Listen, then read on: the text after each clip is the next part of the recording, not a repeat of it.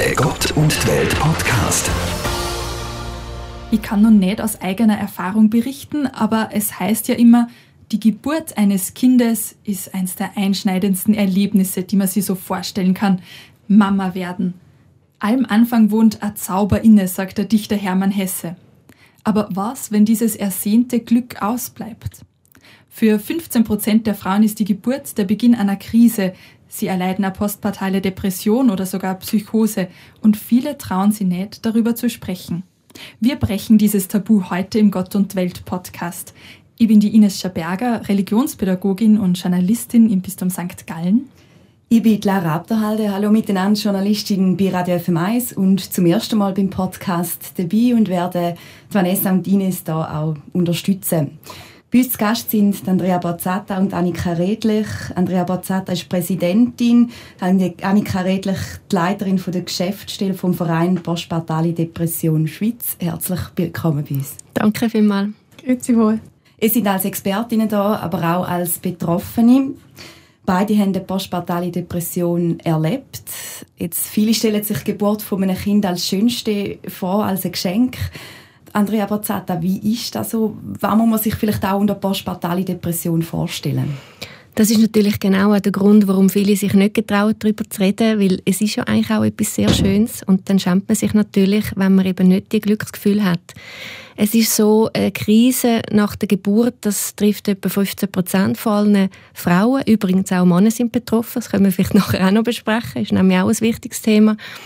Und die Symptome unterscheiden sich nicht so sehr unterscheiden von dem Babyblues, wo bis zu 80 Prozent von allen Frauen trifft. Also man ist sehr betrübt, ähm, man ist traurig, man äh, hat vielleicht auch wenig Lust auf, auf Kontakt, soziale Kontakt, ähm, man kann vielleicht nicht mehr schlafen. All das ist ja relativ normal in der ersten Zeit. Und dann ist es eben schwierig zu sehen, wann geht es dann richtig Depression. Und das können viele halt dann selber auch nicht ähm, einschätzen. Also man ist dann ein bisschen überfordert und denkt, ja, ist ja normal, es geht allen so. Wenn aber die Symptome, die man hat, eben in der ersten Zeit, nach der Geburt, nach spätestens zwei Wochen nicht abklingen, dann geht es richtig Depression.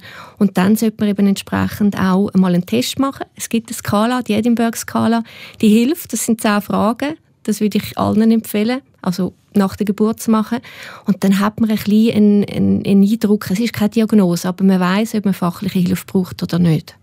Das heißt, die ersten zwei Wochen muss man sich noch keine Sorgen machen, aber wenn es länger anhält, dann weiß man, okay, jetzt sollte ich mich vielleicht an wen wenden. Genau, also in den ersten zwei Wochen, es ist natürlich eine extreme Umstellung für den Körper und überhaupt, es ist eine ganz neue Lebenssituation. Also da braucht es einfach Zeit, um dort dann auch anzukommen. Aber irgendwann sollten dann die Gefühle, die eben dann teilweise auch negativ können sein und sehr belastend können sein, dann auch wieder weggehen. Und wenn das nicht der Fall ist, dann braucht man Hilfe. Und man muss sich auch nicht für das schämen, weil niemand kann etwas für das dafür. Eben, ihr schätzt, dass so rund 15 Prozent der Frauen so eine postpartale Depression haben. Ist die Dunkelziffer vermutlich noch höher, weil sich viele nicht getrauen oder weil sich viele nicht eingestehen können? Ja, also man sagt sogar, dass ähm, wahrscheinlich etwa 50 Prozent von allen Frauen gar nie wissen, was sie haben, beziehungsweise keine Hilfe holen. Also ich meine, wenn ich zurückdenke an meine Zeit, und das ist jetzt doch schon neun Jahre her, wo mein erster Sohn auf die Welt kam, ich habe lange nicht gewusst, dass es das überhaupt gibt. Und dass das mein Problem ist. Und als ich dann endlich einen Namen hatte für meinen Zustand, ist das schon mal eine große Erleichterung gewesen. Andrea, vielen Dank, dass du bereit bist, von deiner persönlichen Geschichte heute zu erzählen. Wie war denn das, als du herausgefunden hast, dass du schwanger warst und die Schwangerschaft? Hat sie da schon angekündigt, dass nachher was nicht ganz passen wird oder war das alles unbeschwert? Ich habe mich sehr gefreut auf mein Kind. Ich habe ähm, ja, auch Zeit gehabt, weil wir haben noch eine gemacht in dieser Zeit. Ich habe mich wirklich darauf freuen. Ich hatte Zeit gehabt, um das Kinderzimmer vorzubereiten. Ich bin total unbeschwert gewesen, wirklich. Also ich hatte auch eine komplikationslose Schwangerschaft gehabt, bis dann am Schluss dort habe ich dann nicht gewusst, ja, bin ich jetzt einfach sehr schwanger und habe deshalb Beschwerden oder ist es eben etwas anderes? Und bei mir ist dann halt richtig Schwangerschaftsvergiftung gegangen, leider, am Schluss. Und deshalb hat dann mein Sohn auch sehr schnell auf die Welt müssen geholt werden, also innerhalb von 24 Stunden. Da bin ich natürlich überrumpelt worden. Aber grundsätzlich die Zeit vorher habe ich eigentlich als sehr schön empfunden und ich habe mich auch gefreut auf das Kind, ja. Annika, wie war das bei dir? Mm, bei mir war es so, dass ich ähm, mein zweites Kind äh, leider verloren habe durch eine Fehlgeburt. Das heißt, ich war in der dritten Schwangerschaft dann ähm, schon von Anfang an eher ängstlich, oder? Und ähm, ich habe mich zwar gefreut, aber ich war immer sehr zurückhaltend. Und ähm, heute weiß ich, dass das eigentlich schon ein Anzeichen gewesen wäre, mir vielleicht Unterstützung in der Zeit zu holen. Bin aber leider von meiner Gynäkologin da nicht richtig ähm, betreut worden. Die hätte mich darauf hinweisen können, dass Frauen, die Fehl- oder Totgeburt erlitten haben, ein erhöhtes Risiko haben, an der postpartalen Depression zu erkranken. Wenn ich es mit der ersten Schwangerschaft vergleiche, mit meinem Sohn, ähm, da war ich sehr unbeschwert und sehr fröhlich und freudig. Da hatte ich all diese Gefühle nicht und deswegen war mir schon bewusst, dass es anders wird. Und es kam dann eben auch nach der Geburt anders. Wie ist es denn vielleicht auch gekommen, wenn du jetzt noch ein bisschen erzählst aus, aus dieser Zeit? Wie lange ist die Depression gegangen? Also die ersten äh, Wochen und äh, die ersten vier Monate ging es mir eigentlich gut. Also ich war natürlich übermüdet und ich war natürlich ähm, erstmal daran, irgendwie in diese Rolle mit zwei Kindern reinzufinden und äh, bei mir hat es dann eingesetzt, als ich meine Periode wieder gekriegt habe. Ähm, das war nach vier Monaten und ich habe an dem Tag Sport gemacht und habe plötzlich Schwindel bekommen, aber richtig massiven Schwindel und ich kannte das eigentlich nicht so. Und ähm, die, das hielt eben mehrere Tage an und dann meinte die Hebamme, ja, das ist wahrscheinlich vom Stillen und Schlafmangel und äh, mehr Trinken und und dann hat sich das über viele Wochen lang aufgebaut und mich begleitet. Und die, die Angst, die dann entstanden ist, ist eigentlich immer größer geworden. Also mit einem fünf Monate alten Baby, einen fünfjährigen Sohn, allein zu Hause, alles schwankt. Also ich ähm, lag im Bett, es hat geschaukelt, man muss sich das vorstellen, wie wenn man auf einem Boot ist. Die Angst umzufallen, die Angst, dass es passiert, wenn ich beim Einkaufen bin. Und ähm, so bin ich da reingerutscht. Also das war so der Anfang der Depression. Und dann kam dazu, dass ich einfach immer erschöpfter wurde. Ich konnte nicht mehr schlafen. Ich bin nachts aufgewacht und wusste nicht, wo oben und unten ist. Und es war mir auf einmal alles zu viel. Also das Füttern, das Wickeln mit den Kindern sein. Ich, äh, ich mochte das auf einmal alles nicht mehr. Ich war nur mit meiner Angst und mit meinem Schwindel beschäftigt und habe dann ähm, bei einer HNO-Ärztin eine Therapie gemacht gegen eine ähm, Gleichgewichtsstörung. Also man hat das festgestellt. Und das ist aber nur die eine Seite gewesen. Also ich hatte dann schlussendlich auch einen Angstschwindel entwickelt, oder? Und dann hat sich das über mehrere Monate ähm, immer weiter gedreht, bis ich ähm, ja am Ende eigentlich so erschöpft und so ja physisch und psychisch am Ende meiner Kräfte war, dass es, äh, dass ich einen stationären Aufenthalt machen musste. Und bis zu dem Zeitpunkt habe ich aber nicht gewusst, dass ich eine postpartale Depression habe. Also es war immer sehr stark diese Gleichgewichtsstörung im Vordergrund und der Angstschwindel, aber dass das mit der Fehlgeburt zusammenhing, die, die Ängste um das verlorene Kind, dass die eben in der Folge Schwangerschaft und dann eben auch äh, bei, einem, bei dem nächsten Kind wieder hochkommen können und die Sorge, das hatte mir niemand erklärt. Und deswegen habe ich ein halbes Jahr lang damit allein gekämpft. Ähm, meine Hausärztin hat dann, ja, ähm, mir schon gesagt, eben eine Therapeutin wäre gut, da war ich auch, aber die, das große Ganze hat mir niemand vermittelt. Das habe ich schlussendlich erst verstanden, als ich auf der Mutter-Kind-Station am Spital Affoltern war und dort die Diagnose postpartale Depression bekommen habe und ich endlich wusste, was los ist, warum es mir so schlecht geht, was ähm, die Hintergründe sind. Über diesen stationären Aufenthalt werden wir später noch zu sprechen kommen. Ich finde es sehr bezeichnend, was du jetzt gesagt hast, dass eigentlich viele Frauen rund um dich waren, die dir aber nicht helfen können, konnten. Also die Gynäkologin, die das falsch eingeschätzt hat, die Hebamme, dann vielleicht schon noch die Hausärztin, aber so richtig hat das dann auch nicht geholfen. Also es scheinen einfach viel zu wenige Menschen zu wissen, was postpartale mhm. Depression eigentlich ist mhm. und die Symptome erkennen zu können. Ja, häufig haben sie das Gefühl, die Mütter sind einfach nur erschöpft und die äh, sind müde und deswegen empfinden sie alles irgendwie als intensiver. Aber ähm, mich hat zum Beispiel niemand mit dieser Edinburgh-Skala einfach mal getestet, oder? Und das ist, ein, wie Andrea vorhin schon gesagt hat, ein Fragebogen. Ähm, den sollte meiner Meinung nach jede Gynäkologin kennen.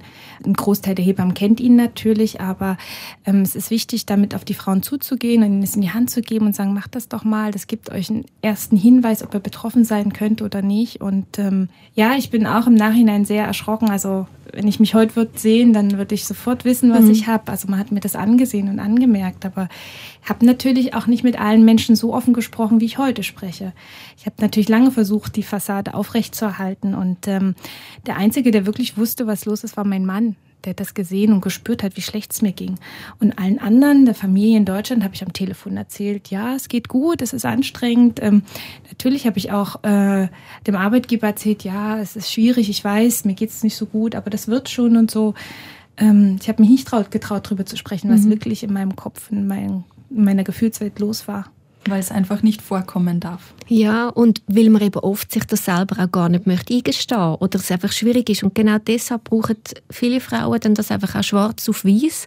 Also zum Beispiel so eine Punktzahl, wo einfach sagt, Moll, du brauchst Hilfe. Und dann erst kann man sich vielleicht eingestehen, ich brauche Hilfe und ich schaffe es nicht mehr allein. Ich muss es vielleicht auch nicht allein schaffen. Also darum ist es vielleicht auch wichtig, dass wenn man das erkennt oder gewisse Sachen oder Symptome erkennt, dass man eben vielleicht mal so einen Fragebogen jemanden mit Hand druckt. Ich meine, unser Ziel wäre natürlich, dass irgendwann so ein Screening flächendeckend passiert. Also dass jede Frau und übrigens auch jeder junge Vater die Edinburgh-Skala machen und dass man einfach schneller dann würde sehen, wo die stehen und ob sie Hilfe brauchen.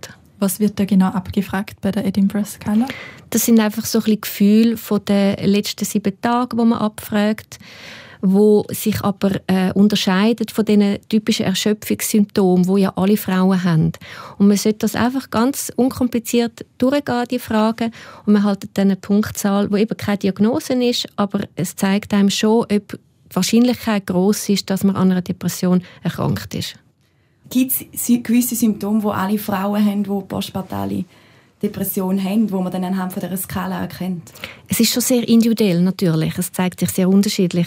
Äh, typisch ist, so wie Annika vorher gesagt hat, dass die meisten Frauen ja probieren, die Fassade aufrechtzuerhalten. Also sie versuchen sich möglichst gar nichts anmerken zu lassen.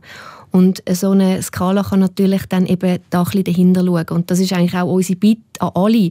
Schauen hinter die Fassade. Weil die Fassade ist meistens sehr dünn. Also die bröckelt sehr schnell. Wenn man jemanden fragt, wie geht's denn dir? Und nicht immer nur, ja, das herzige Baby ist schon das Schönste der Welt. Sondern wirklich mal sagt, hey, wie geht's dir? Es ist streng, gell? Und meistens bröckelt dann die Fassade schon. Es braucht gar nicht so viel. Aber man soll mal die Mutter anschauen und mal Mitgefühl zeigen und wirklich sich darum kümmern, wie geht's der Mutter. Und eben auch dem Vater. Nicht vergessen. Andrea, bei dir war es der Notkaiserschnitt des ersten Sohnes, Annika, bei dir die Fehlgeburt des zweiten Kindes. Gibt es immer ein traumatisches Erlebnis, auf das man die postpartale Depression zurückführen kann? Nein, und manchmal ist es noch fast schwieriger für die Frauen, die eine wunderbare Schwangerschaft hatten, eine wunderbare Geburt und dann trotzdem in die Krise hineinrutschen, weil sie haben wie objektiv gesehen gar keinen Grund. Also bei mir hat man jeweils mich noch ein verstanden und habe gefunden, ja, das ist ja ganz dramatisch gewesen. Ich verstehe das, aber tu jetzt führen schauen, denk positiv. Das hat nicht wirklich geholfen natürlich. Mhm. Aber bei diesen Frauen, ich habe viele von diesen Frauen auch kennengelernt, ist es noch fast schwieriger, weil sie wollen ja nicht als undankbar gelten. Sie wissen ja, dass sie ein Kind haben, ein gesundes Kind haben und sie sind ja eigentlich dankbar, aber sie können sie in dem Moment einfach nicht spüren und das ist nicht ihr Fehler und man muss ihnen helfen dabei, weil es gibt einen Weg zu dem glücklichen Familienleben für sie. Aber sie braucht in dem Anfang, in dieser Zeit einfach Unterstützung. Und sie muss auch das Gefühl haben, dass es okay ist, wenn sie über die Gefühle reden dass sie sich deswegen nicht muss schämen Andrea, du hast ja auch beim zweiten Kind eine postpartale Depression gehabt. Bist du dort besser vorbereitet gewesen, oder wie war dort die Situation vielleicht auch vor der Geburt gewesen, die ganze Schwangerschaft, wo du gewusst hast, dass es gibt die Krankheit? Also ganz ehrlich hätte ich nicht gedacht, dass es mich nochmal trifft. Ich habe wirklich gedacht, mir geht es besser, ich kenne jetzt die Gefühle, ich kann sicher damit umgehen. Und bei dem zweiten Sohn war es ja so, dass ich einen geplanten Kaiserschnitt hatte. Ich hatte das zwar müssen, aber das war ganz okay für mich. Ich habe mit dem so in den Frieden geschlossen, dass, dass ich halt eben nicht kann natürlich gebären. Das ist in Ordnung für mich und eigentlich ganz schön. Also nach der Geburt ist mir mein Sohn gerade auf die Brust gelegt worden. Er hat gerade angefangen zu trinken und es ist einfach so wirklich ein wunderschönes Gefühl gewesen. und das hat dann etwa sechs, sieben Wochen angehebt. Ich bin wirklich entspannt gewesen. Ich bin unter Leute gegangen, ich habe öffentlich gestillt und dann an einem Tag hat er plötzlich nicht mehr trinken. Und im Nachhinein weiß ich, das ist wahrscheinlich eine normale Verkältung gewesen. und wenn sie verkältet sind, dann trinken sie halt nicht mehr so gut. Aber bei mir sind dann die ganzen Ängste von der ersten Geburt, das ist ja eine frühe Geburt gewesen, er ist natürlich sehr klein gewesen, Ich habe immer Angst gehabt, dass er zu wenig überkommt, dass er nicht gedeiht. Und die ganzen Ängste haben mich dann überrollt wie eine Lawine, also von einem Tag auf den anderen. Und auch wenn ich rational gewusst habe, das ist nicht die gleiche Situation. Ich habe jetzt ja ein, ein normal geborenes Baby, ein grosses Baby. Die Ängste müssen gar nicht sein. Ich kann das nicht steuern. Das ist etwas Emotionales, was dann einfach da ist. Und ich habe dann zwar sehr schnell auch über die Gefühle geredet, also ich habe kein Geheimnis mehr daraus gemacht, aber es hat mich trotzdem sehr überwältigt und ich habe auch dort Mühe gehabt, dann wieder die richtige Hilfe zu finden. Ich bin hier schon für den Verein tätig, ich habe Kontakt gehabt, aber es ist nicht ganz so einfach. Ich meine, nur schon eine Mutter-Kind-Station, wenn sie eine Wartefrist haben von vier Wochen, ich habe nicht gewusst, ob ich die vier Wochen überlebe. Also ist das für mich hier nicht in Frage gekommen. Und dann habe ich schlussendlich mich entscheiden, ohne meine Kinder in eine Therapie zu gehen. Weil ich einfach gewusst habe, ich muss jetzt für mich schauen, damit meine Familie auch wieder gesund werden kann. Weil so eine Situation belastet ja die ganze Familie. Aber natürlich ist es, wenn man natürlich dann so eine Trennung hat vom Kind, da kommen wieder neue Probleme auf. Also da macht man sich natürlich wieder auch neue Vorwürfe. Schlussendlich ist der Aufenthalt für mich richtig gewesen. Die ganze Arbeit hat natürlich erst nachher im Alltag angefangen. Also wirklich auch mit den Ängsten, die ich auch sehr stark hatte. Eben, dass das Kind nicht gedeiht, dass, dass, ich's eben, dass ich irgendwo auch versagen als Mutter. Ich habe es schon nicht geschafft, ihn richtig zu versorgen in meinem Bauch hinein. Dann hatte ich immer große Probleme mit dem Stillen, habe das aber unbedingt wollen und unbedingt wollen durchziehen. Und dann ist das schwierig das Essen ist schwierig. Also einfach so eine Hilflosigkeit irgendwo durch und auch das Gefühl, ich, ich, ich bin einfach eine schlechte Mutter. Ich kriege das nicht an, ich bin nicht gemacht für das. Ja, aber da hört man ja oft so die Überforderung, die Angst, auch nicht zu vertrauen in sich selber.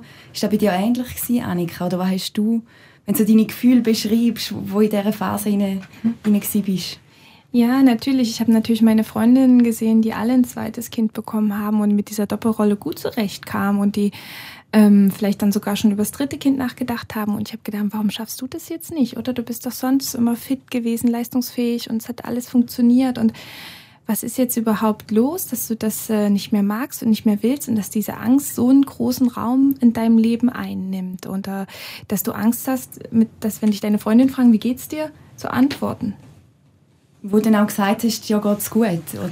Ja, ähm, das hatte ich ja vorhin gesagt, mein Mann war eigentlich der, der Einzige, den ich äh, wirklich offen und ehrlich sagen konnte, wie ich mich wirklich fühle und was ich denke. Und äh, gegenüber Freundinnen und Nachbarn habe ich bis den Tag bevor ich in die Klinik gegangen bin, eigentlich versucht, ähm, das zu verharmlosen und klein zu reden und äh, ja, gezweifelt, warum schaffe ich das jetzt nicht, warum ist mir das jetzt passiert und äh, mir hat halt einfach der Zusammenhang gefehlt. Wenn ich den, glaube ich, früher erkannt hätte, ähm, vielleicht auch früher zum Verein gekommen wäre, eine richtige Fachperson gehabt hätte, die spezialisiert ist, die Erfahrung hat und die mir das so aufzeigen kann, ich glaube, dann wäre ich auch nie so reingerutscht. Dann wäre ich vielleicht nicht im Spital am Ende gewesen oder auf, dem, auf der Mutter-Kind-Station, sondern hätte das vielleicht auch früher mit medikamentöser Unterstützung besser abfangen können. Du schreibst auch, dass du in dieser Zeit auch Gewaltfantasien gehabt hast. Wie, wie muss man sich das vorstellen? Also hast du dir auch selber etwas wollen Nein, das habe ich nie gehabt. Also das ähm, waren ähm, Zwangsgedanken, die sich entwickelt haben plötzlich. Also ich bin dann wieder die traten vor allen Dingen auf, als ich wieder in den Beruf eingestiegen bin. Ich habe dann gedacht, ja, vielleicht tut es mir gut, wenn du wieder arbeiten gehst, gehst zurück in den alten Job und so und hast dann einfach Abstand zum Kind und eben hast wieder was für dich, dein Beruf und Bestätigung und alles. Und plötzlich tauchten dann so Zwangsgedanken auf, als ich in einem Meeting gesessen habe und gedacht habe, wenn du jetzt eine Angst- und Panikattacke bekommst, dann springst du ja aus dem Fenster. Und das hat mir so eine Angst gemacht. Also das habe ich noch nie vorher gedacht und gekannt. Und ähm, ein paar Wochen habe ich das aushalten können, aber ich musste einfach an einen sicheren Ort. Ich habe mich mit, mit diesen Gedanken allein in der Wohnung und den Kindern nicht mehr wohlgefühlt. Mein Mann, der arbeitet am Abend immer. Das heißt, ich war auch viele Abende alleine. Das war der Punkt, wo ich gemerkt habe, jetzt ist es wirklich nicht mehr gut. Und dann bist du auf die Mutter-Kind-Station gegangen in Affoltern. Du hast dich da mit betroffenen Mut Müttern austauschen können und erstmals auch die Diagnose bekommen und gewusst, was ist da jetzt. Was hat dir da genau geholfen in dieser Zeit? Also zum einen die Sicherheit, die mir der Raum dort gegeben hat. Das ist ein recht geschützter Ort. Man muss sich das so als eine Art Wohngruppe vorstellen. Mittlerweile sind 14 Plätze dort, also 14 Mütter mit ihren Kindern untergebracht. Jeder hat ein eigenes Zimmer und die Pflegefachpersonen sind um einen herum natürlich auch Ärzte, Arzt und dann ein Psychologe. Also man ist dort sehr sicher. Das heißt, man hat auch ständig die Möglichkeit, über das zu reden, was man spürt und empfindet. Und wenn dann so eine Angst- oder Panikattacke kam, ich war einfach nicht mehr allein damit. Und zum anderen konnte ich mich natürlich mit anderen Müttern austauschen und habe gesehen, dass die genauso äh, Schwierigkeiten hatten, ähm, in dieser neuen Konstellation, Familienkonstellation zurechtzukommen, die das nachempfinden konnten. Die wussten, die wussten, wie sich das anfühlt, wenn man eine Panikattacke hat, währenddessen man sein Kind wickelt oder so. Oder dass man Angst hat, das Kind zu baden. Es entlastet einen zu wissen, das haben andere auch. Und vor allen Dingen motiviert es einen zu sehen, die Mütter, die schon länger dort sind, die vielleicht schon sechs Wochen oder acht Wochen dort sind, denen geht es besser die lachen wieder, die haben wieder Sicherheit, die haben wieder Stärke und Freude und die gehen wieder nach Hause. Wie war es für dich, dass es dann plötzlich alle Leute wussten? Du hast mhm. gesagt, bis am Tag, bevor du auf die Mutter-Kind-Station gegangen bist, hast mhm. du es niemandem gesagt, außer deinem Mann. Mhm. Also ich habe in, in der Zeit, ich war sieben Wochen dort, ähm, tatsächlich kaum WhatsApp oder so geschrieben. Ich hatte E-Mail und Facebook, ich hatte das alles gelöscht. Das war wirklich für mich, ich wollte auch nicht gestört werden, weil ich brauchte das für mich. Ich brauchte diesen Bruch auch ähm, mit dem Umfeld, auch zu Hause, die Situation mit meinem Mann. Ich musste einfach, wie gesagt, flüchten und an den sicheren Ort gehen. Und als es mir dann besser ging und ähm, ich zurückgekommen bin, ähm, habe ich tatsächlich aus dem Erlebten irgendwie eine Motivation schöpfen können und eine Chance gesehen. Und bin dann zum Verein gekommen. Und da habe ich gemerkt, wenn ich offen darüber spreche, was ich erlebt habe, das kann anderen helfen. Ich kann damit was bewirken, dass andere Mütter vielleicht nicht da so hineinrutschen wie ich und äh, die Fehler, die ich gemacht habe, nicht machen und kann ihnen vielleicht helfen, ähm, sich äh, ja früher ähm, für eine medikamentöse oder auch für eine Psychotherapie zu entscheiden. Wir reden viel von diesen Angstattacken. Viel hört man auch, dass ähm, Mütter nicht so Liebe gegenüber dem Kind empfinden oder das nicht so können akzeptieren Kommt das auch vor, vielleicht gerade, Andrea? Das kommt vor. Ähm, ich habe das jetzt nicht so gehabt. Ich habe von Anfang an bei beiden Kindern sehr starke Liebe empfunden, aber die ist dann einfach sehr überschattet auch von der Ängsten. Also ich habe dann eigentlich fast viel mehr Ängste um, um die Kinder gehabt, als dass ich dann der Liebe entsprechend den Platz habe können geben aber es gibt auch Frauen, die wirklich Mühe haben am Anfang, die Bindung auch aufbauen zum Kind. Und das macht ihnen natürlich auch Angst. Und da kann man sie aber auch dabei unterstützen. Und ich finde es auch noch wichtig, dass man weiß, dass es nie zu spät ist, an dieser Bindung zum Kind zu arbeiten. Also das ist, das ist ein ganz langer Prozess und das kann man auch später noch machen. Und ich habe mir oft überlegt, was hat das echt für einen Einfluss gehabt, auch auf meine Kinder, die Zeit, meine Krankheit. Und da macht man sich manchmal auch ein bisschen Sorgen und vielleicht hat man auch ein schlechtes Gewissen. Aber wenn ich jetzt meine Kinder anschaue und meine Beziehung zu ihnen, ist das einfach auch schön. Also natürlich, es ist immer schwierig auch wieder mal und es ist anstrengend, aber ich habe das Gefühl, wir haben wirklich ganz feste und starke Bindung und das ist ein ganz langer Prozess, das geht übers Leben und ich glaube, das, das muss man wirklich den Frauen auch aufzeigen, dass sie nicht sich zu fest sorgen und, und Schuldgefühl auch machen für die Zeit am Anfang, weil sie machen, was sie können. Sie sind krank und sie machen das, was ihren Möglichkeiten steht. Und das habe auch ich mir so müssen sagen. Eure Geschichte gibt Hoffnung und ermutigt auch, dass es einen Ausweg gibt aus dieser Einsamkeit, die man auch als junge Mutter spüren kann, wenn man irgendwie merkt, da passt was nicht, aber man weiß noch nicht, was es ist. Mhm. Ähm, total schön, das zu hören. Also das ja, bewegt mich sehr. Viel Verschiedenes hat euch dann letztlich geholfen. Unter anderem habt ihr euch auch medikamentöse Unterstützung geholt. Was hat die bewirkt und würdet ihr das weiterempfehlen? Bei mir ist es interessant, weil ich bin total überrumpelt worden mit dem Thema. Die Mütterberaterin ist nach vier Monaten zu mir heimgekommen, nachdem ich vorher immer bei ihr gekühlt habe. Und hat mir dann so ein bisschen an den Kopf geworfen, haben Sie sich schon mal überlegt, Antidepressiva zu nehmen? Und ich habe sie noch gross angeschaut und habe gefunden, von was redet die? Und ich hatte so eine komische Vorstellung, was so Medikamente mit mir machen. Ich habe das Gefühl, die machen ja vielleicht einen anderen Mensch aus mir. Oder ich habe wirklich auch grossen Respekt vor dem. Trotzdem hat es mich natürlich dann dazu gebracht, dass ich mich ein bisschen angefangen habe zu informieren. Ich bin dann auch auf die Kranken gestoßen. Ich habe mit meiner Hausärztin darüber geredet, die mir übrigens das Medikament sofort verschrieben hat. Das ist dann nochmal vier Monate daheim herumgelegen. Ich habe mich nicht getraut, das zu nehmen. Ich habe natürlich auch noch gestillt, was aber übrigens nicht muss ein Grund sein, so Medikamente nicht zu nehmen. Also es gibt mittlerweile auch Medikamente, wo es viele Studien gibt, die verträglich sind mit dem Stillen. Aber das habe ich da alles nicht gewusst und ich bin sehr verunsichert gewesen. Und so habe ich dann nach vier Monaten von heute auf morgen entschieden, abzustillen und habe dann das Medikament genommen. Und ich habe mit dem dann auch meinen Mann sehr überrumpelt, weil auch er nicht gewusst hat, was macht jetzt das mit dir? Was passiert jetzt? Wirst du ein anderer Mensch? Und heute weiß ich, es hat mir eigentlich einfach geholfen, wieder ich selber zu werden. Es hat mir wie so ein, ein Korsett gegeben, das mich ein bisschen stabilisiert hat, dass ich überhaupt in der Lage bin, an mir zu arbeiten, überhaupt weiterkommen, einen Prozess zu starten, über meine Ängste können reden und ja, eine Therapie zu machen. Ich bin vorher gar nicht therapiefähig. Wie muss man sich denn die Wirkung vorstellen? Was macht das Medikament mit einem? Also wichtig ist, dass es eben nicht sofort wirkt. Das, ist, das muss man wirklich wissen. Es geht meistens drei Wochen, drei bis vier Wochen, bis überhaupt wirklich einsetzt. Und es kann auch sein, dass es am Anfang gewisse Symptome noch verstärkt. Und die Zeit muss man einfach wirklich überstehen. Aber ich glaube, was mir so ein geholfen hat, ist wie eine gewisse emotionale Distanz. Also, dass mir nicht alles ganz so näher gegangen ist und mich also wie bedroht hat, also körperlich. Ich hatte ja ganz viele Angstsymptome, gehabt, die sich körperlich gezeigt haben. Also, dass ich äh, kaum auch können schnaufen oder äh, ganz schwere, schwere Last auf der Brust gespürt habe.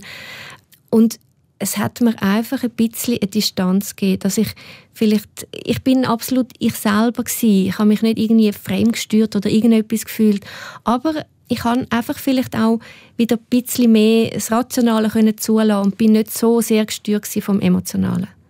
Also auch ich habe natürlich äh, Vorteile gegenüber Psychopharmaka gehabt und hatte, ja, habe mir gedacht, ich schaffe das auch ohne, oder? Und so schlimm ist es ja gar nicht. Und habe aber nicht gewusst, dass zum Beispiel ein Antidepressivum auch angstlindernd ist und angstlösend ist. Und das war eigentlich die große Befreiung für mich, als nach zwei oder drei Wochen die Anspannung nachließ, die Panikattacken wegging. Auch ich habe keine, ich habe es extrem gut vertragen. Also ich habe die ersten zwei, drei Tage leichte Kopfschmerzen gehabt, aber ich habe ein bisschen an Gewicht zugelegt, oder? Aber das hat sich dann nachher auch wieder reduziert. Also ähm, ich habe es äh, nicht bereut und ähm, ich würde auch heute, sollte ich mal wieder in so eine Krise reinrutschen, auch auf diese Unterstützung zählen, weil mir hat es wirklich mir, mir hat sehr geholfen, den Einstieg in die ganze Therapie zu finden, überhaupt erstmal wieder rauszukommen aus dieser Spirale, Angst, Panik, ja, einfach so mich wieder zu finden und dann überhaupt darauf einzulassen, ja, wo kommt das her? Was sind die Hintergründe? Oder? Also man braucht halt erstmal irgendwie, muss man erstmal runtergefahren werden, um ähm, irgendwie zu schauen, was war das jetzt und wohin soll es jetzt weitergehen? Und da können ähm, die Medikamente, wenn sie gut dosiert sind und auch von einer Fachperson verschrieben sind, ähm, eine also wertvolle Unterstützung sein. Wie hat dein Mann oder dein Umfeld darauf reagiert, dass du jetzt Medikamente nimmst? Also ich äh, habe Ihnen das natürlich auch so erklärt, dass mir das sehr geholfen hat. Also mein Mann hatte überhaupt keine Probleme, weil er war sehr froh, dass ich endlich Hilfe gefunden habe. Sie haben gesehen, dass es mir wieder sehr viel besser geht ähm, und dass die Medikamente ein Teil von dem gewesen sind, oder? Also ich glaube, die Hauptarbeit ist die Gesprächstherapie und ist die auch die Persönlichkeitsentwicklung, die man da auch durchmacht. Also ähm, sich mit einem selbst auseinanderzusetzen, sich zu überlegen, ja, was sind neue äh, Möglichkeiten, wie kann es jetzt weitergehen, was muss ich jetzt anders machen, damit es mir wieder besser geht, oder? Und ähm, das ermöglichen die Medikamente. Also nur mit Medikamenten findet man, denke ich, da nicht, nicht so schnell wieder raus und auch nicht so langfristig vor allen Dingen. Wie ist es dann, die Medikamente wieder abzusetzen? Also habt ihr sie abgesetzt und wenn ja, wie war das? Also ich glaube, vor dem Absetzen muss man nicht allzu viel Angst haben. Man sollte das sicher einfach begleiten lassen von einer Fachperson und nicht von heute auf morgen machen. Also man hat vielleicht dann plötzlich das Gefühl, ja, es geht mir ja viel besser, ich brauche das nicht mehr und ich höre auf. Das ist sicherlich gefährlich. Also man muss das schrittweise reduzieren. Aber bei mir ist das eigentlich problemlos gegangen und ja, also auch nachhaltig. Ich weiß aber auch, dass wenn ich wieder mal in eine Krise komme, dann weiß ich, was mir hilft, ob das wirklich Medikamente sind oder eben auch einfach äh, Therapie. Ich weiß jetzt ein bisschen, wo ansetzen. Also ich habe auch sehr, sehr viel über mich selber gelernt in dieser Zeit. Also wenn man akut in der Krise ist, kann man das vielleicht nicht so sehen, aber jetzt im Nachhinein kann man so eine Krankheit vielleicht doch auch als Chance sehen. Also ich glaube, das ist eine Möglichkeit. Welche Rolle spielt vielleicht auch eine Beziehung oder was für Auswirkungen hat das auf Beziehung vielleicht auch heute zum Partner? Ähm, ich muss sagen, mein Mann und ich sind da auch ein Stück weit zusammen durch die Krise gegangen. Also Ähm, er hat natürlich nicht verstanden, warum es mir, warum es mir nicht gut geht. Ich bin ja zu Hause, ich muss ja nicht arbeiten und ich habe ja nur das Baby, oder? Also er hat mich dann beim Eintrittsgespräch doch sehr äh, bezeichnend äh, als äh, du warst nur noch eine Hülle, du warst gar nicht mehr anwesend beschrieben. Und ähm, ja, wir hatten ähm, dadurch eben auch immer wieder Diskussionen, weil ich einfach gesagt, du musst mich mehr unterstützen, ich brauche Hilfe, ich schaffe das nicht mehr alleine, ich, ich weiß nicht, was ich machen soll. Ähm, Gehe ich vielleicht zurück nach Deutschland mit den Kindern, weil dort meine Familie ist. Also wir sind beide aus Deutschland, äh, unsere Großeltern eben auch dort. Also hier vor Ort war in dem Sinne niemand, der uns hätte einfach mal so entlasten können. Ist das jetzt der richtige Schritt? Und ja, er war natürlich irgendwann auch überfordert mit der ganzen Situation und ähm, für uns war es im Nachhinein auch äh, eine Chance. Also wir haben uns dann danach für eine Elternschaftstherapie auch entschieden, oder? Um äh, eben gerade so diese Aufgabenteilung und die Verantwortlichkeiten und auch das Thema Erziehung, das kam dann eben auch, äh, spielte auch alles mit äh, hinein, ähm, genauer anzuschauen. Und ähm, jetzt heute stehen wir also in einem ganz, ganz sicheren, äh, sind, wir, sind wir wieder sehr zueinander zugewandt und äh, miteinander. Ähm, wir haben einfach beide gelernt, dass es so wie es vorher war nicht geht, dass wir die Sachen, die Arbeiten neu verteilen müssen, dass er mich mehr entlasten muss, äh, nicht nur im Haushalt, sondern auch in der Kinderbetreuung und dass ich meinen Freiraum brauche, also dass ich Zeit habe, um meine Batterien aufzuladen, ähm, dass er, wenn ich beruflich eingespannt bin, ähm, die Kinder zur Kita also selbstverständlich bringt äh, oder eben auch, dass ich am Wochenende mal mit meinen Kolleginnen in den Ausgang gehen kann, ähm, dass ich das brauche. Und da haben wir jetzt viele Änderungen getroffen, neue Regelungen und damit fahren wir eigentlich sehr gut. Andrea, wie war es bei dir? Gewesen? Wie ist es, hat sich da auf die Beziehung ausgewirkt und vielleicht ist, wie ist es auch heute jetzt? Also mein Mann ist definitiv meine grösste Stütze in dieser Zeit, aber er war auch mein Blitzableiter. Also vieles von, von dieser ganzen Frustration, die in mir rein war, ist an ihm abprallt. Also ich hatte auch Aggressionen, gehabt, die ich wirklich an ihm ausgelassen habe. Ähm, ich hatte ja auch so Gedanken, gehabt, mir etwas anzutun. Das war aber eigentlich total theoretisch. Gewesen. Also ich habe ich wie gedacht, wenn es jetzt da einen Knopf gäbe und den könnte ich drücken und es gäbe mich nicht mehr, dann würde ich das vielleicht machen. Aber den gibt es ja nicht. Also es ist so nicht wirklich umsetzbar gewesen. und ich hätte auch ein sehr, sehr schlechtes Gewissen meinen Kindern gegenüber gehabt. Also das ist so das gewesen, warum ich es nie hätte machen können. Aber ich habe mich dann mal im Badzimmer eingeschlossen und er hat Angst gehabt mich. Er hat nicht gewusst, was ich mache. Und das ist eine wahnsinnig schwierige Zeit für ihn, weil er ist wie so hilflos gsi, ein bisschen zwischen ihnen auch gestanden. Also er hat ja mich geliebt, er hat Kind geliebt und er hat die Familie zusammenheben. Aber er ist selber total überfordert mit der Situation und ihn hat ja nie jemand gefragt, wie es ihm geht oder ob er Hilfe braucht. Von ihm hat man das einfach irgendwie erwartet und so im Nachhinein habe ich das Gefühl, er hat so ein bisschen wie so, teilweise auch als Außenminister so ein bisschen agiert, oder? Er hat dann irgendwie erklären der Familie, was mit mir ist. Er hat teilweise Termine abmachen für mich. Er hat müssen schauen, dass wir etwas essen, weil ich vielleicht gar nicht mehr fähig bin, irgendwie etwas zu kochen oder so.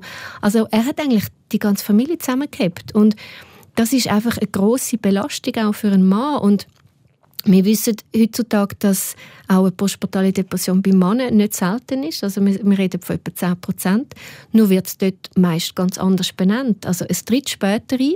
Oft dann, wenn es eben zum Beispiel auch der Frau ein bisschen besser geht wieder, dann geht es beim Mann bergab. Und es wird halt dann oft auch von Burnout geredet, oder?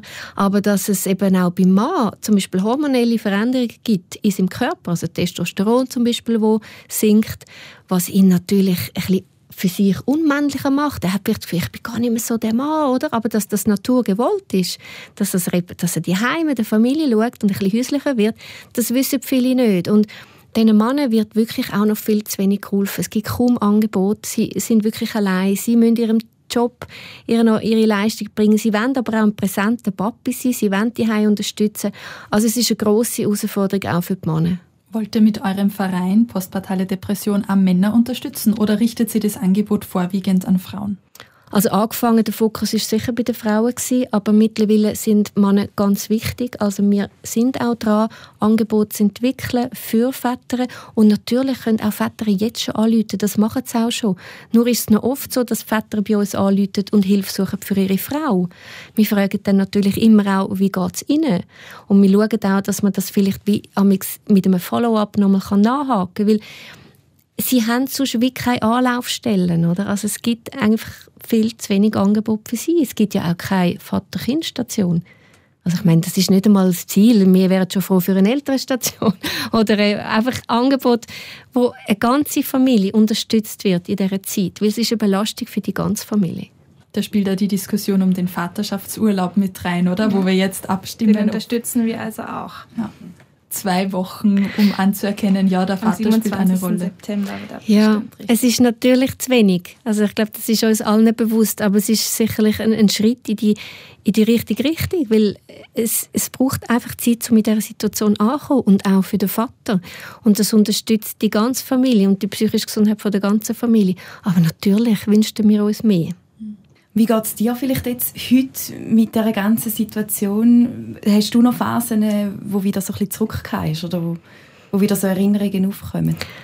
Also ich glaube, die Depression wird mich schon ein Leben lang begleiten, irgendwo durch, aber es dominiert nicht mehr mein Leben. Es prägt nicht mehr mein Leben. Also ich, mir ist das mal so erklärt worden, wie man muss sich so vorstellen, ein, ein Bild mit ganz vielen farbigen Punkten, so ist es so wie ein normales Leben und da ist irgendwo ein schwarzer Punkt. In einer Depression wird der schwarze Punkt so groß, dass er alles andere überschattet. Es gibt nur noch die Depression. Und heutzutage muss ich sagen, der schwarze Punkt, der ist da. Es ist mir völlig bewusst, der ist da. Aber der hat nicht mehr so einen Einfluss auf mein Leben, dass das mein Leben irgendwo trübt oder, oder schlecht macht. Im Gegensatz, ich glaube, erinnert mich immer wieder daran, dass ich eben auch dankbar sein und auch stolz auf das, was ich geschafft habe. Und dass wir jetzt dort stehen, wo wir stehen als Familie und dass ich zwei so wunderbare Söhne habe, auf das kann ich stolz sein. Und das erinnert mich an mich auch wieder an das. Annika, wie geht's dir heute? Ja, also mir geht's auch gut. Ähm, Krise war für mich eine Chance, aus meinem alten Umfeld herauszugehen äh, und was Neues kennenzulernen. Ähm, bin zum Verein gekommen, erst als Mitglied und dann hat sich jetzt für mich eben die Möglichkeit ergeben, mit der Erfahrung, der persönlichen Erfahrung, die ich gemacht habe und das, was ich beruflich vorher gemacht habe, eben die Leitung von der Geschäftsstelle zu übernehmen und wirklich was für Betroffene ähm, tun zu können. Und das ist so meine große Chance in dieser ganzen Krise gewesen, dass ich da jetzt sehr viel Kraft schöpfe und auch sehr viel Mut habe. Ähm, Ängste, die ich äh, in meinen Alt, äh, also die ich früher im Berufsleben kannte, die habe ich heute nicht mehr. Also ich äh, traue mich ähm, zum Beispiel Referate zu halten oder ähm, auch Diskussionen zu führen. Das ähm, waren alles Ängste, die ich vorher hatte. Ähm, das ist eine gewisse Stärke jetzt in mir hochgekommen und ich bin so wirklich aufgeblüht beruflich. Und auch in der Familie geht es mir viel besser, weil ich mich einfach gelernt habe, auch besser abzugrenzen und auf meine Ressourcen zu schauen. Ich schätze das sehr, das Familienleben, was wir jetzt haben zu viert. Äh, und ja, bin, äh, bin glücklich und weiß aber auch, wenn meine Kinder mal später in so eine Krise geraten sollten, ich kann ihnen da ein Stück weit weiterhelfen, weil ich kann erzählen, was ich gemacht habe, dass ich mir Hilfe gesucht habe und dass es auch wieder vorbeigeht, dass man das überwinden kann und dass man an sowas auch wachsen kann. Vielen herzlichen Dank, dass ihr im Podcast heute zu Gast wart bei uns bei Gott und Welt. Danke, dass ihr erzählt habt aus eurem Leben und aus der Arbeit eures so wichtigen Vereins. Und ich glaube, das nehme ich mal mit, ähm, auch wenn ich selber mal Kinder bekommen ähm, sollte, dass es kein Tabu ist, sie Hilfe zu holen und sie einzugestehen, irgendwas passt da nicht, ich hole mir professionelle Hilfe. Ja, genau. danke vielmals. Bei mir ist natürlich noch eine Frage auftaucht für alle Frauen, die wo, wo irgendwann mal Kind wollen. Würden die ja wieder Kind wollen? Oder ist, ist vielleicht, viele haben jetzt auch Angst vor so einer Depression, oder? Ja, ich würde, äh, ich würde es nochmal machen, weil ich gelernt habe, dass man eben aus so einer Krise auch äh, herauswachsen kann und sich die Welt danach wirklich positiv verändern kann und dass das eine Chance sein kann. Und ähm, aber ob, ob ein drittes Kind dann doch wirklich äh, nochmal kommt, äh, ja, das werden wir dann sehen. Also bei mir ist drittes sicher nicht. Ich glaube, das ist jetzt abgeschlossen. Ich bin sehr dankbar für meine zwei Buben, die ich habe. Und ich würde es auf alle Fälle wieder machen. Also natürlich, es ist eine unglaublich schwierige Zeit gewesen, aber das, was ich jetzt habe mit ihnen, das ist so viel mehr wert und darum ich würde es auf alle Fälle wieder machen. Aber wenn ich jetzt die Frage vielleicht im ersten Jahr nach der Geburt gehört hätte, dann bin ich nicht ganz sicher, was ich geantwortet hätte. Ich bin aber froh, dass ich heute ganz klar sagen kann, ja. Also man äh, sollte sich davon nicht äh, zurückhalten lassen oder eine Familie zu gründen, weil es, äh, es gibt einfach immer mehr, als dass es nimmt. Das sind doch schöne abschließende Worte. Danke Vielen, vielmals für den Besuch. Vielen Dank, dass ihr da wart. Danke neu vielmals. Ja, vielen Dank für das Thema. Der Gott und die Welt Podcast in Zusammenarbeit mit der katholischen und evangelischen Landeskirche von der Kantone St. Gallen und Appenzell.